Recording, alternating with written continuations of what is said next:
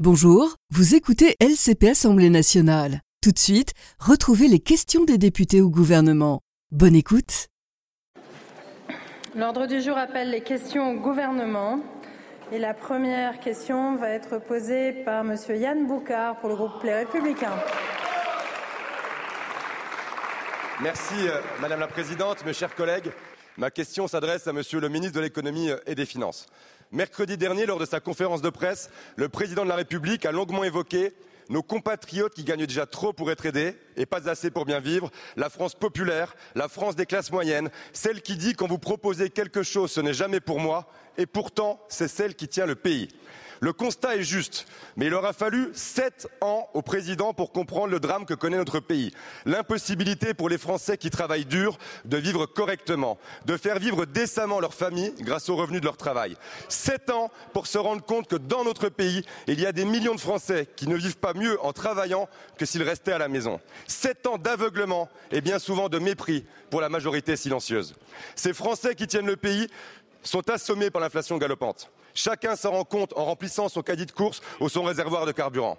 Les produits de grande consommation alimentaire, ces produits essentiels, ont augmenté de 24,8% depuis janvier 2022, comme le révèle l'UFC Que Choisir.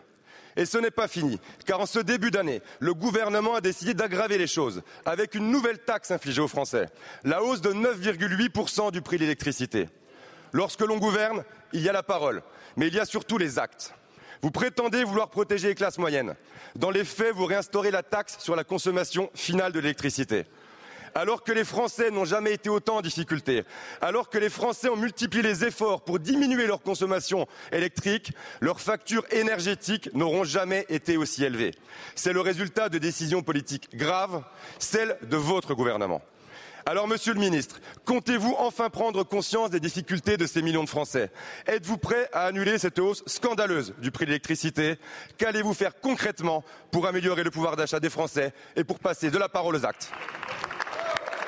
Merci beaucoup, euh, Monsieur le député. La parole est à Madame Priska Thévenot, ministre en charge du renouveau démocratique et porte-parole du gouvernement.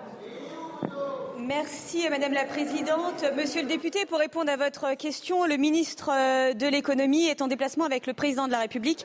Cet agenda a été euh, connu euh, de tous et donc je me permets de le rappeler ici et de vous répondre sur ce sujet extrêmement important si vous le permettez. Dès le début de la crise avec la majorité présidentielle, nous avons protégé les Français avec la mise en place d'un bouclier tarifaire pour éviter justement aux Français une hausse massive de factures qu'ont connues tous nos voisins européens en 2022 et en 2023. Sans l'action du gouvernement, le tarif réglementé de vente d'électricité aurait doublé. L'État a pris en charge de façon assez évidente plus de la moitié de la facture euh, des Français. Et nous continuons à agir massivement sur le prix de l'électricité en 2024, avec euh, le maintien de la taxe sur l'électricité en dessous de son euh, niveau de pré-crise, avec le maintien du chèque énergie pour les ménages les plus fragiles, avec le maintien de l'amortisseur électricité, du plafond du prix pour les TPE et des aides pour les entreprises ayant signé des contrats au pire moment de la crise. Nous agissons euh, aussi sur le long terme pour que les, prix restent durablement les moins chers en Europe comme c'est le cas aujourd'hui avec la relance de la production nucléaire, la hausse de la production renouvelable, le plan sobriété, la réforme du marché européen de l'électricité. Je vois que visiblement ces sujets ne vous intéressent que trop peu. Je viens de répondre à votre question qui visiblement ne vous intéresse pas, mais peut-être aviez-vous une, peut-être aviez-vous une question pour vos collègues sénateurs qui sont majoritairement euh, là-bas euh, de votre famille euh, politique. Peut-être pourriez-vous les interroger sur la raison pour laquelle ils ont demandé lors du projet de loi de finances de rétablir massivement et brutalement la fin du bouclier tarifaire et nous serions au 1er septembre, au 1er février, avec cet amendement qui a été rejeté, à pas 8% d'augmentation, mais bien 15% d'augmentation. Désolée de ne pas avoir pu être plus euh, entendue, mais je pense que la prochaine fois, ça sera important. Merci Madame la Ministre. Monsieur Boucard. Merci la Présidente. 10% d'augmentation d'électricité, 1,14% d'augmentation du SMIC. Voilà vos actions pour la France qui travaille. Je vous remercie. La parole est à Madame Anne Le Henaf pour le groupe Horizon. Merci, Madame la Présidente. Ma question s'adresse à Monsieur le ministre de la Transition écologique et de la cohésion des territoires. Depuis le 1er janvier 2024, le dispositif d'aide aux travaux de rénovation énergétique MaPrime Rénov bénéficie d'une enveloppe de 1,6 milliard d'euros supplémentaires, mais comporte surtout de nouvelles règles plus contraignantes, lesquelles sont source d'inquiétude pour de nombreux artisans et petites entreprises du bâtiment. Cette actualisation s'inscrit dans la volonté du gouvernement d'accélérer la transition énergétique des logements en favorisant les travaux d'ampleur de rénovation. Cela se traduit par un recentrage des aides sur des bouquets de rénovation en vue d'atteindre 200 000 rénovations globales en 2024. Cependant, les associations et fédérations d'artisans et de petites entreprises du bâtiment que j'ai récemment rencontrées dans ma circonscription redoutent les conséquences. Tout d'abord, les rénovations, les rénovations globales sont très contraignantes pour les logements occupés.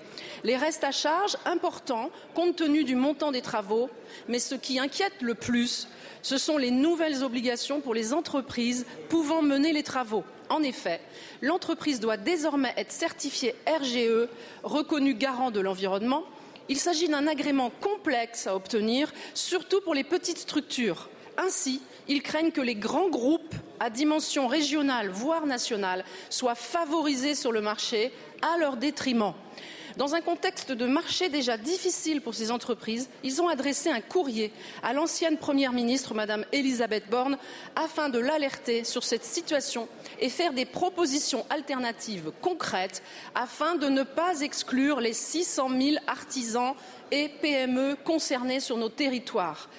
Par exemple, à la place de la certification RGE de l'entreprise, il propose qu'une fois les travaux effectués par l'entreprise, une certification de fin de chantier vienne attester de la conformité des travaux. Ainsi, Monsieur le Ministre, quels éléments pouvez-vous nous apporter et notamment à ces artisans Merci. afin de lever leurs inquiétudes? Je vous remercie. Merci, mes chers collègues. La parole est à Monsieur Christophe Béchu, ministre de la Transition écologique et de la cohésion des territoires.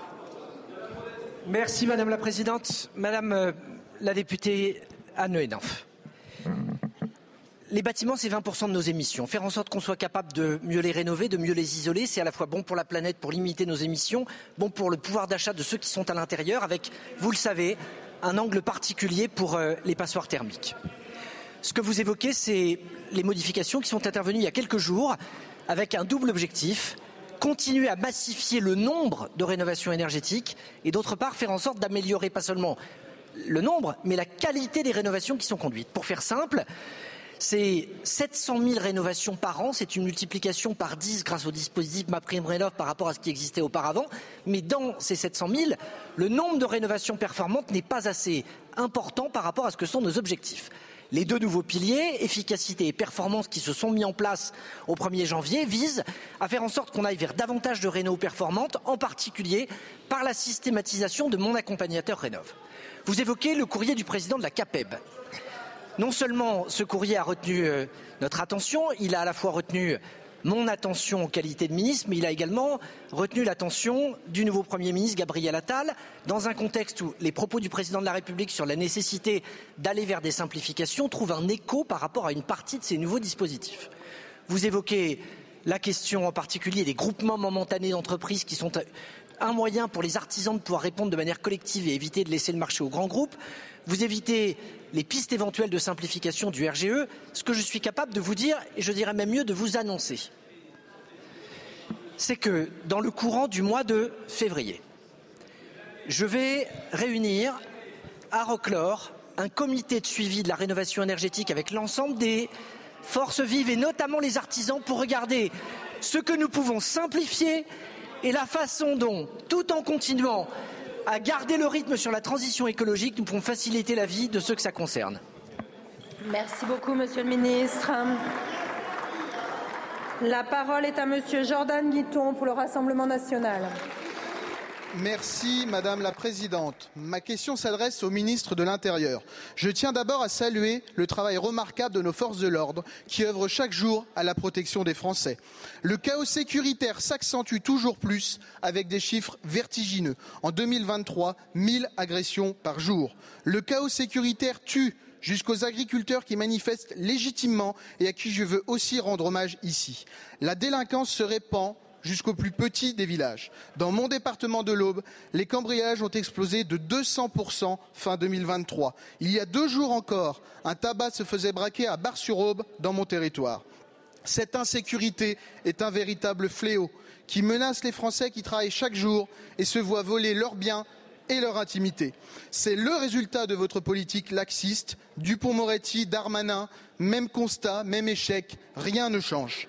En guise de remerciement, vous avez été reconduit dans vos ministères, c'est ce qu'on appelle la prime à l'incompétence. Votre volonté politique est nulle.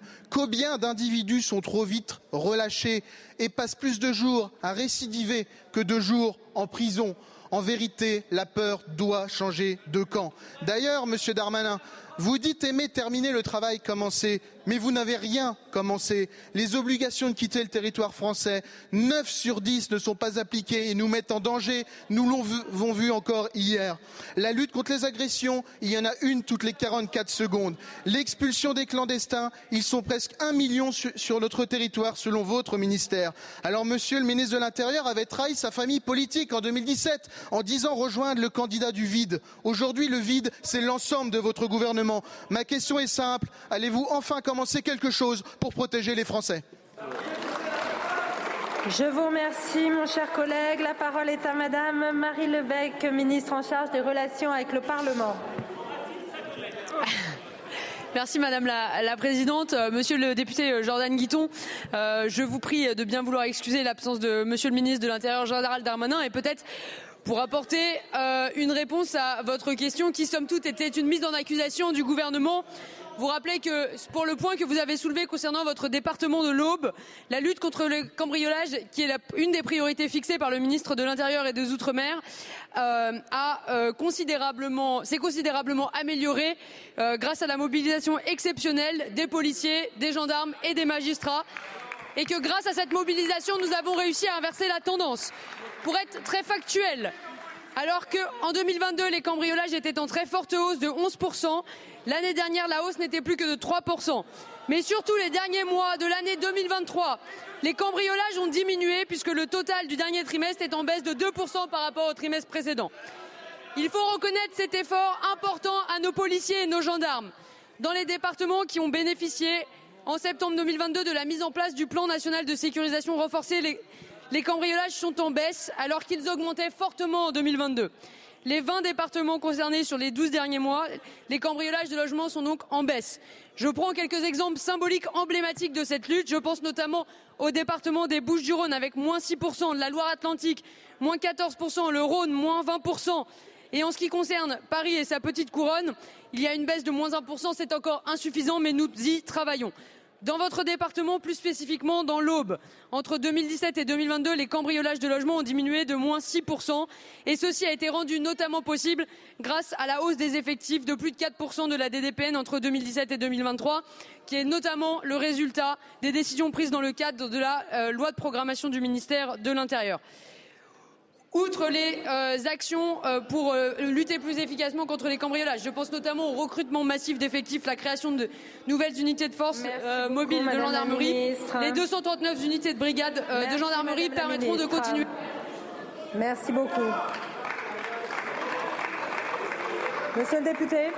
Madame la ministre, par votre réponse, on comprend donc en fait que c'est une baisse de la hausse. Donc la hausse continue. C'est votre bilan qui est calamiteux en termes sécuritaires. Les Français vous sanctionneront dans les urnes le 9 juin prochain. Je vous remercie. La parole est à Monsieur Édouard Bénard pour le groupe GDR. Merci Madame la, Merci, Madame la Présidente. Ma question s'adresse à Monsieur le ministre de l'Économie et des Finances. Celui-ci a annoncé ce dimanche une hausse des tarifs réglementés de vente d'électricité au 1er février de plus 8,6% pour le tarif de base à plus 9,8% pour les usagers en heure creuse, alors même que les prix de gros de l'électricité ont baissé de 30% sur le dernier semestre. Cette augmentation tient de la seule volonté de votre gouvernement qui a décidé de relever la taxe intérieure sur la consommation finale d'électricité. Depuis 2022, les Français ont vu leur facture d'électricité flamber de 43%. 43% alors que l'électricité consommée en France, très largement décarbonée et quoi qu'on en dise, peu dépendante des aléas géopolitiques qui affectent les cours des énergies fossiles. Tandis que 12 millions de nos concitoyens sont déjà confrontés à la précarité énergétique, cette nouvelle hausse relève du racket pur et simple. Les récents travaux réalisés par le Conseil social et économique central d'EDF démontrent qu'une réforme du calcul des tarifs réglementés reprenant simplement les principes de péréquation tarifaire et d'empilement des coûts de production permettrait à elle seule de réduire les factures des usagers de 20%, tout en finançant les six nouvelles tranches EPR que vous appelez de vos voeux ou des investissements massifs d'amélioration des performances énergétiques de l'habitat que j'appelle des miens. L'échec de la libéralisation du marché européen de l'énergie est patent. Sa réforme, actée le 17 octobre, n'y changera rien. Alors, Monsieur le Ministre, je vous demande, avec mon groupe et au nom des millions de Français qui se serrent déjà la ceinture, de renoncer à cette hausse irresponsable et d'engager le chantier d'une reprise en main publique de ce bien vital. Je vous remercie. Merci beaucoup, mon cher collègue. C'est parfait. La parole est à Madame Friska Thévenot, porte-parole du gouvernement et ministre en charge du renouveau démocratique. Merci, euh, Madame la Présidente, Mesdames et Messieurs euh, les députés, euh, Monsieur le député Bénard, Bénard pardon. Tout d'abord, permettez-moi de saluer votre arrivée, de vous souhaiter la bienvenue dans cette belle institution, dans ce bel hémicycle où nous avons plaisir à débattre toujours des idées et à faire avancer le débat euh, politique et public euh, pour effectivement non pas quelques égaux euh, chagrins, mais bien pour les Françaises et les Français sur des sujets majeurs dont je vous remercie. Vous parlez aujourd'hui essentiellement, il s'agit en d'autres termes du pouvoir d'achat. Car oui, le pouvoir d'achat est un enjeu de préoccupation et un défi auquel la majorité présidentielle et le gouvernement s'attachent à répondre avec un certain nombre de mesures qui ont été mises en place, notamment dès le nouveau quinquennat qui s'est ouvert en 2022 avec le vote du pacte pouvoir d'achat, la revalorisation euh, des euh, retraites, mais également la suppression d'un certain nombre de taxes, comme euh, la poursuite de la suppression de la taxe d'habitation, la suppression de la redevance audiovisuelle, la baisse de la pression fiscale, notamment sur les premières tranches de l'impôt sur le revenu. Enfin bref, la liste pourrait être longue, mais cela, je tiens à vous le dire parce que vous n'avez peut-être pas l'historique, tout cela a été permis grâce à cette majorité présidentielle parce que oui, nous avons permis de faire voter ces mesures concrètes pour le pouvoir d'achat euh, des Français, malgré un certain nombre d'autres députés. Et je tiens à vous le dire aussi, attention, certains de vos collègues ici sur ces bancs, non de gauche, non de gauche, que leur place dans l'hémicycle. Je vous remercie, Madame la Ministre. La parole est à Monsieur Christian Baptiste pour le groupe socialiste. Madame la Présidente, Mesdames, Messieurs les ministres, chers collègues, ma question s'adresse à M. Gabriel Attal, Premier ministre et ex-ministre de l'Éducation nationale, au moment des faits que je vais évoquer. La veille de votre nomination à Matignon, le journal Mediapart a révélé que l'enquête administrative annoncée dans la foulée du suicide du jeune Lucas, 13 ans, n'a jamais eu lieu et que celle menée par le parquet a été bâclée. Interrogé fin 2023, M. Attal, désormais Premier ministre, n'a jamais voulu répondre et c'est pour cela que je viens reposer la question devant la représentation nationale. À l'époque, l'émotion était vive et les déclarations unanimes. Des anciens ministres Papendiaï à Marlène Schiappa, en passant par Clément Bonne, tous et toutes expriment leur sidération. Derrière l'émotion suscitée par ce drame survenu en janvier l'année dernière, rien n'a été fait pour savoir si le collège de l'adolescent aurait pu prévenir ce suicide. L'enquête administrative annoncée et enterrée par le principal, et, le principal de l'établissement, qui minimise les faits de harcèlement, n'a jamais été auditionné.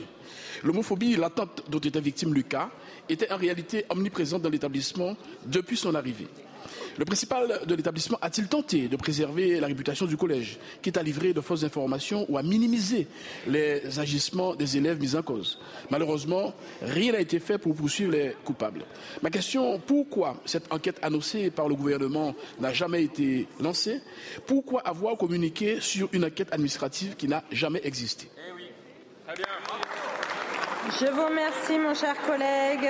La parole est à Madame Amélie Oudéa Castera, ministre en charge de l'Éducation nationale, de la jeunesse, des Madame, sports et des Jeux paralympiques. Madame la Présidente, Mesdames et Messieurs les députés, Mesdames, Monsieur le député Baptiste.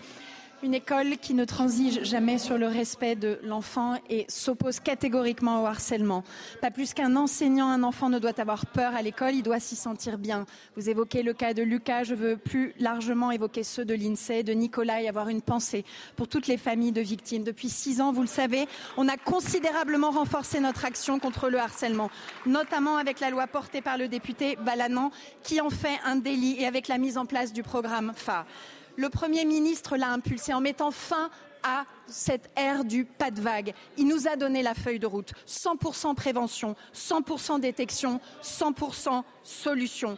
Lors de la journée non au harcèlement, 7 millions d'élèves du CE2 à la terminale ont répondu à un questionnaire pour déceler les situations de harcèlement et de mal-être à l'école. Dans quelques jours, nous aurons la synthèse détaillée de cette démarche qui est inédite et je communiquerai une photographie qui est claire, qui est précise de où nous en sommes dans les écoles et les établissements ainsi que sur toutes les enquêtes en cours. Les équipes éducatives sont extrêmement mobilisées. Le ministère les a armées au niveau des départements, des académies, en déployant notamment 150 postes de responsables. Nous allons avancer, aider les parents d'élèves aussi à mieux détecter les situations de harcèlement.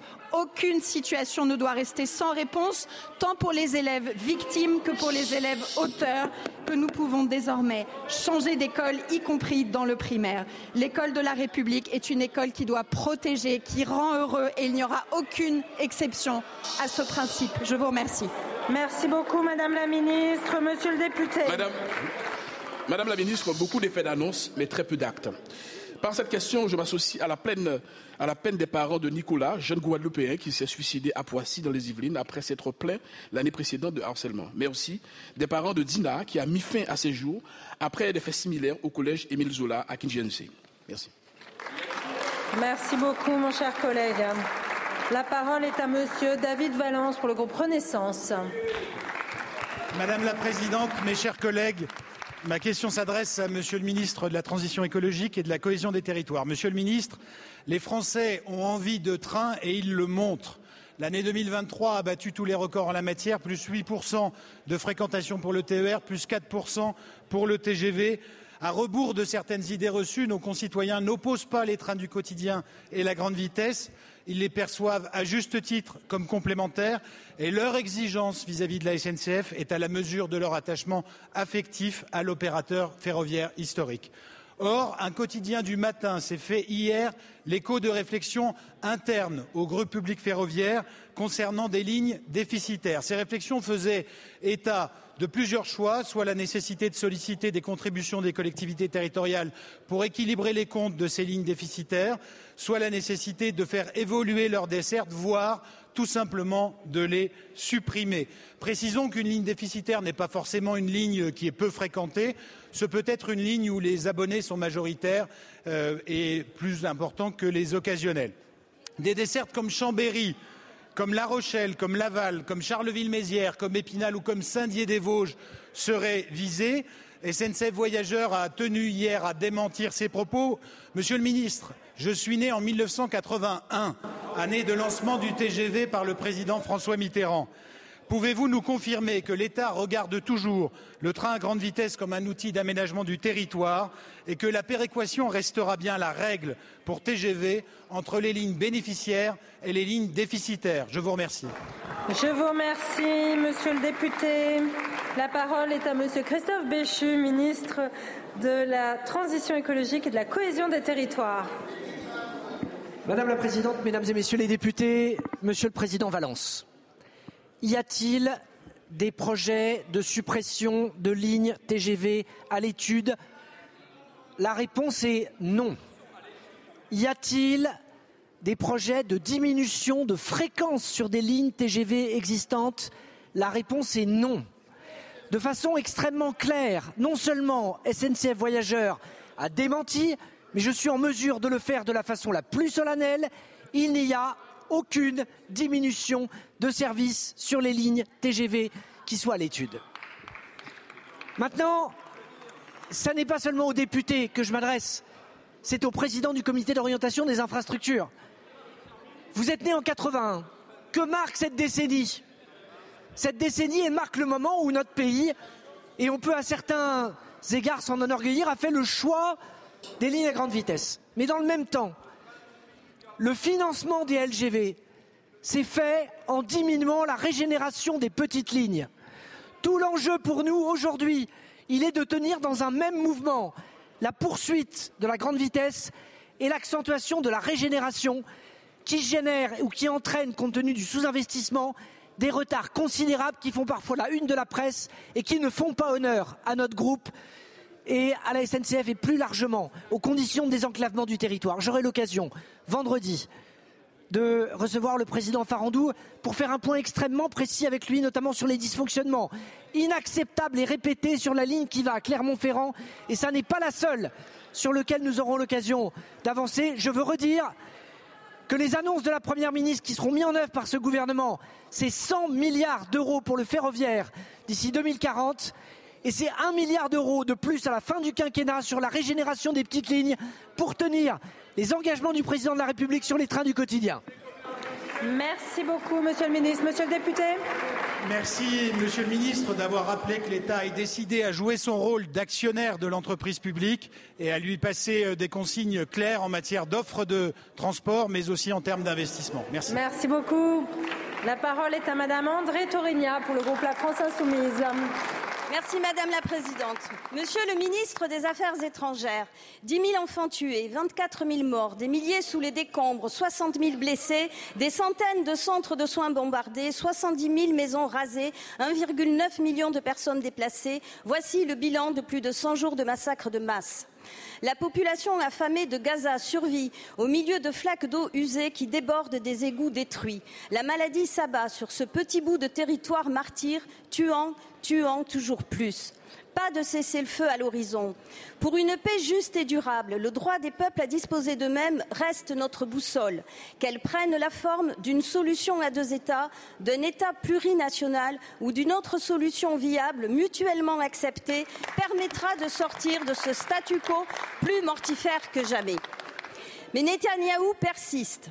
Mon insistance, dit-il, est ce qui a empêché au fil des ans la création d'un État palestinien qui aurait constitué un danger existentiel pour Israël. Vous avez qualifié d'inquiétante cette déclaration. La semaine dernière, vous discréditiez la démarche de l'Afrique du Sud de poursuivre Israël pour génocide devant la Cour internationale de justice. Aujourd'hui, vous semblez découvrir la duplicité de ces dirigeants qui sabotent le processus de paix depuis des décennies. En avril 2017, le candidat Macron s'engageait à mettre toute son énergie pour la paix et la reconnaissance de deux États qui cohabitent. Il promettait de condamner les politiques de colonisation. Monsieur le ministre, dix ans après la résolution votée par l'Assemblée nationale, la France va-t-elle enfin emboîter le pas du candidat Macron et reconnaître l'existence de l'État palestinien comme vous-même le préconisiez hier devant le Conseil de sécurité de l'ONU? Je vous remercie. La parole est à Madame Prisca Thévenot, porte-parole du gouvernement et ministre en charge du renouveau démocratique. Merci. Merci euh, Madame la Présidente, Madame la députée. Avant de répondre à votre question, je veux excuser le ministre en charge qui présidait hier le Conseil de sécurité des Nations Unies, précisément euh, sur la question que vous euh, posez aujourd'hui. Cette réunion confirme la priorité donnée par la France à mettre un terme au combat que le Hamas a déclenché le 7 octobre par ses attaques terroristes contre Israël. Plus de 40 Français sont morts et trois sont encore en otage à Gaza. À l'initiative de la France, le Hamas fait désormais euh, l'objet d'un régime de sanctions spécifiques de l'Union européenne, car oui, c'est un groupe terroriste. S'agissant de la situation à Gaza, elle s'aggrave de façon euh, dramatique. La France est totalement mobilisée pour mettre un terme à cette situation. Elle est mobilisée sur un plan humanitaire. Déjà euh, ont été déployées 1000 tonnes de nourriture et d'équipements, une aide de 100 millions d'euros pour la population euh, civile de Gaza. Plus de 1000 actes médicaux ont été réalisés en Égypte sur le Dismut et une coopération étroite avec la Jordanie complète cet engagement. Des enfants palestiniens sont soignés dans nos hôpitaux grâce à l'action conjointe du Quai d'Orsay et du ministère de la Santé. La France est également mobilisée sur le terrain politique en vue de redonner corps à la solution à deux États que vous mentionnez, Madame la députée, et qui est la position historique de la France, mais aussi celle du droit international. C'est justement l'objet de la réunion du Conseil de sécurité et la France y a également enjoint le Conseil à œuvrer pour un cessez-le-feu. Je vous remercie, Madame la Ministre. Madame la députée Madame la Ministre, nous attendons cette reconnaissance avec impatience. Il y a vraiment urgence. Je vous remercie. La parole est à Monsieur Sébastien Pétavy pour le groupe écologiste. Madame la Présidente, Monsieur le Ministre, mes chers collègues, ma question aurait pu être euh, pour la ministre chargée des personnes handicapées, mais il n'y en a plus. Puisque finalement, avec vous, tout est une affaire euh, d'argent, même quand il s'agit de dignité, je voulais m'adresser à Monsieur le ministre de l'économie. En avril dernier, lors de la conférence nationale du handicap, le président de la République a fait une promesse importante et attendue, le remboursement intégral par l'assurance maladie de tous les fauteuils roulants. Ces derniers jours, les fabricants prestataires et associations m'ont alerté sur les conditions de prise en charge tarifaire qui leur ont été présentées. Il y aurait bien une augmentation de la base de remboursement à 2600 euros pour les fauteuils manuels et 18 000 euros pour les fauteuils électriques. Mais un plafond du même montant serait instauré. Nous nous retrouverions alors dans une situation ubuesque. Tous les modèles au-dessus du plafond ne seraient plus du tout remboursés. Un exemple simple, mon fauteuil. Regardez mon fauteuil, monsieur le ministre. Il n'est pas spectaculaire, pas extravagant, il est juste adapté, léger, maniable et sur mesure. Ce fauteuil coûte aujourd'hui 8 000 euros. Ce n'est pas un luxe, c'est une question d'autonomie et de dignité. Avec les nouvelles conditions de prise en charge, mon fauteuil ne serait plus du tout remboursé. Nous l'avons vu avec le PLFSS votre seule volonté de contenir les dépenses au détriment de l'autonomie, du bien-être et de la dignité. Alors que fait-on? Que fait-on, Monsieur le Ministre, pour ces personnes qui vont devoir maintenant payer la totalité du prix du fauteuil roulant alors qu'ils n'y arrivaient déjà pas avec un reste à charge? Que fait-on pour ces parents qui vont devoir continuer à créer des cagnottes participatives pour espérer financer le fauteuil de leur enfant? Que fait-on pour ces milliers de personnes qui vont renoncer à un équipement adapté, renonçant ainsi à l'autonomie, à sortir, à pratiquer une activité sportive, bref, à vivre? Merci beaucoup, mon cher collègue. La parole est à Madame Catherine Vautrin, ministre du Travail, de la Santé et des Solidarités. Merci Madame la Présidente, Mesdames et Messieurs les députés, Monsieur le député Sébastien Pédavy. Nous avons, euh, la semaine dernière, lors de ma première euh, venue dans cet hémicycle, évoqué ce sujet extrêmement important. Vous avez raison, le Président de la République a pris un engagement. Cet engagement, il l'a pris devant la conférence nationale du handicap. Le sujet, c'est celui de l'autonomie.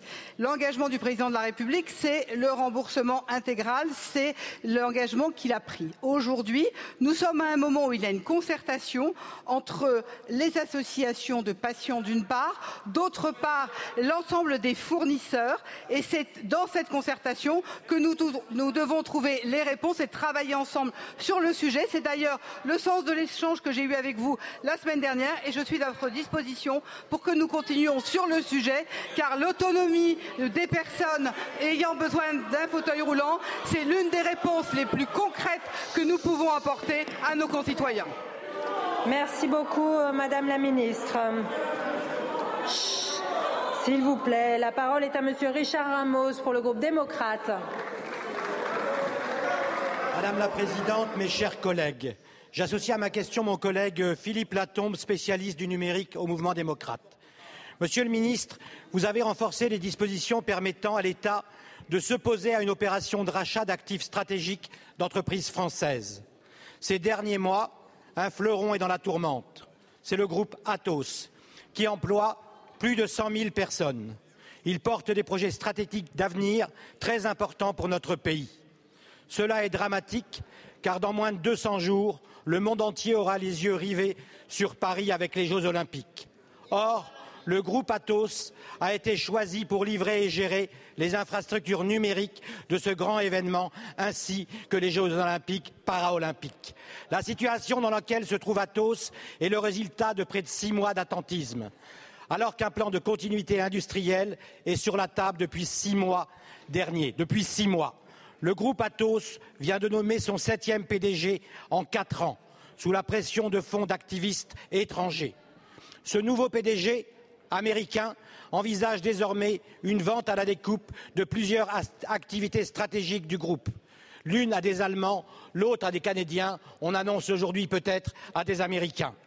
Le plan de démantèlement aurait pour conséquence une casse sociale sans précédent, avec 6 000 emplois menacés juste en France et près d'un milliard d'euros de chiffre d'affaires en moins sur l'activité traditionnelle du groupe. Monsieur le ministre, comment pouvons-nous imaginer qu'un leader français puisse se déclarer en faillite à seulement quelques semaines des JO Envisagez-vous, Monsieur le Ministre, de protéger les entreprises françaises et ses salariés, comme le groupe Atos, d'appétits malveillants et d'assurer qu'une entreprise française qui a des capacités puisse tenir ses engagements et sauver ses emplois dans, dans cette République française? Je vous remercie. Je vous remercie, mon cher collègue. La parole est à Madame Priska Thévenot, porte-parole du gouvernement et ministre en charge du renouveau démocratique. Merci euh, Madame la Présidente. Monsieur le député euh, Ramos, Bruno Le Maire, le ministre de l'économie, des finances et de la souveraineté industrielle, me charge de vous répondre, étant euh, effectivement avec le président de la République en déplacement. Oui, vous avez raison, Atos est une entreprise stratégique pour la France. L'État suit donc de très près la situation de l'entreprise et assure que les intérêts souverains seront respectés. Nous n'hésiterons pas à mobiliser les outils nécessaires, notamment le contrôle des investissements étrangers dans notre pays, en France. Le Code monétaire et financier soumet en effet à l'autorisation du ministre de l'économie, des finances et de la souveraineté industrielle et numérique une prise de participation importante d'un acteur étranger sur une entreprise sensible. Atos a besoin euh, d'investisseurs privés et d'industriels pour se développer dans les marchés euh, du numérique. Le rôle de l'État est donc de protéger nos actifs essentiels, stratégiques. Ils l'ont été, ils le sont et ils continueront à l'être. Je vous remercie. Merci beaucoup, Madame la Ministre. La parole est à Monsieur Michel Castellani pour le groupe Lyotte. Merci. Madame la Présidente. Monsieur le Premier ministre, à la suite des émeutes qui ont succédé au drame de la prison d'Arles, le Président de la République a décidé d'ouvrir un dialogue de fond avec les élus de la Corse, dialogue qui a été euh, qualifié de processus de Beauvau. Je puis témoigner de l'engagement du ministre de l'Intérieur et rendre hommage à, sa volonté d'apporter une réelle réponse à la question corse. La situation de la Corse est particulière par sa géographie, certes, mais aussi par l'existence historique d'un peuple, sa culture, ses traditions, la profondeur du sentiment d'appartenance qui a permis à tant de femmes et d'hommes de venir partager un destin commun sur cette île. Cette réalité, on le sait, est difficile à prendre en compte dans la structure euh, centralisée euh, d'un État-nation, comme est difficile d'ailleurs en cette période de crise prendre en compte les difficultés économiques et sociales, la culturation ou la, dépossession euh, foncière. Or, on traite mal une situation particulière avec des lois générales. L'idée n'est donc pas de se singulariser par coquetterie, mais de trouver un chemin institutionnel qui permette de porter le progrès global que les Corses attendent depuis deux siècles. Le processus de Beauvau avance péniblement, en dépit de l'engagement de la collectivité de Corse, malgré l'impulsion qu'a voulu lui donner le président de la République. Je vous demande donc, Monsieur le Premier ministre, quel est votre sentiment et quelle suite vous entendez donner au processus dont votre gouvernement a la responsabilité. Je vous remercie, mon cher collègue. La parole est à Monsieur le Premier ministre. Merci Madame, Merci Madame la Présidente, Mesdames et Messieurs les députés, Monsieur le député Michel Castellane. Le 28 septembre dernier, à l'occasion du 80e anniversaire de la libération de la Corse à Ajaccio, le président de la République a pris des engagements clairs des engagements qui sont en cohérence avec une nouvelle approche qu'il avait eu l'occasion d'exprimer à plusieurs reprises et notamment pendant la dernière campagne présidentielle. Monsieur le député, ces engagements, je vous le dis de manière très claire au nom de mon gouvernement, ces engagements, nous les tiendrons. Nous les tiendrons et d'abord, nous allons poursuivre les travaux visant à faire apparaître dans la Constitution la mention de la Corse, d'affirmer au sein d'un article, un article propre, la reconnaissance d'une communauté insulaire, historique, linguistique et culturelle. C'était un engagement du président de la République. Évidemment, il lie mon gouvernement. Il y a ensuite les responsabilités nouvelles qui seront données à la collectivité de Corse en tirant les leçons des insuffisances du statut actuel. Concrètement, il s'agit de pouvoir adapter les règles et même les lois Là encore, le président a marqué une ambition euh, nouvelle et forte. Nous pouvons, si les élus de Corse le décident, bâtir une forme d'autonomie à la Corse, c'est-à-dire une autonomie pour l'île et dans la République. Le dialogue a commencé. Je lis évidemment et je prends connaissance des prises de position des uns et des autres par voie de presse ou dans le dialogue avec euh, mes ministres, mais le dialogue se poursuit et le dialogue va se poursuivre. Enfin, nous devons avancer ensemble autour de bien d'autres défis mieux enseigner le corse, créer un service public de l'enseignement qui favorise le bilinguisme. Et en tant que ministre de l'Éducation nationale dans mes fonctions précédentes, j'ai eu l'occasion évidemment de travailler sur cette question. Nous avons, vous le savez, un recteur très dynamique sur ce sujet de l'enseignement public du Corse. Répondre aux défis immobiliers sur l'île, créer une métropole pour Ajaccio, renforcer la Chambre des territoires, revoir le mode de scrutin pour les élections territoriales. Toutes ces pistes, elles sont discutées par l'ensemble des formations politiques insulaires. Elles doivent être approfondies dans une logique de consensus. Alors maintenant, comment avancer? Le président de la République a ainsi invité les responsables politiques corses à consolider un accord dans les six mois. Et dans cet état d'esprit, le ministre de l'Intérieur se rendra en Corse début février pour faire un point d'étape, recueillir la contribution de l'ensemble des acteurs. Sur cette base, mon gouvernement poursuivra ses travaux en vue de proposer au Parlement les textes constitutionnels et organiques nécessaires. Comme le président de la République l'a rappelé, il nous faut bâtir un nouveau modèle qui soit pleinement corse celui de la Corse dans la République, celui d'une autonomie qui permette de construire un avenir ensemble et avec l'engagement de l'État. Je vous remercie. Monsieur Castellani. Merci, Monsieur le Premier ministre. Nous prenons acte avec plaisir de, votre intervention, euh, qui est importante.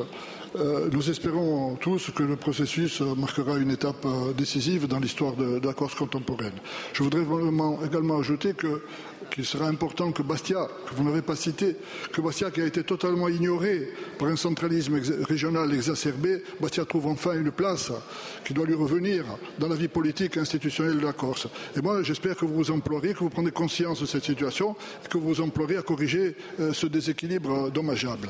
Je vous remercie. Merci beaucoup, mon cher collègue. La séance des questions au gouvernement est terminée. La séance est suspendue. Elle reprendra à 15 heures sur le projet de loi constitutionnelle relatif à la liberté de recourir à l'interruption volontaire de grossesse. Vous venez d'écouter Les questions au gouvernement, un podcast proposé par LCP Assemblée nationale chaque mardi. À bientôt.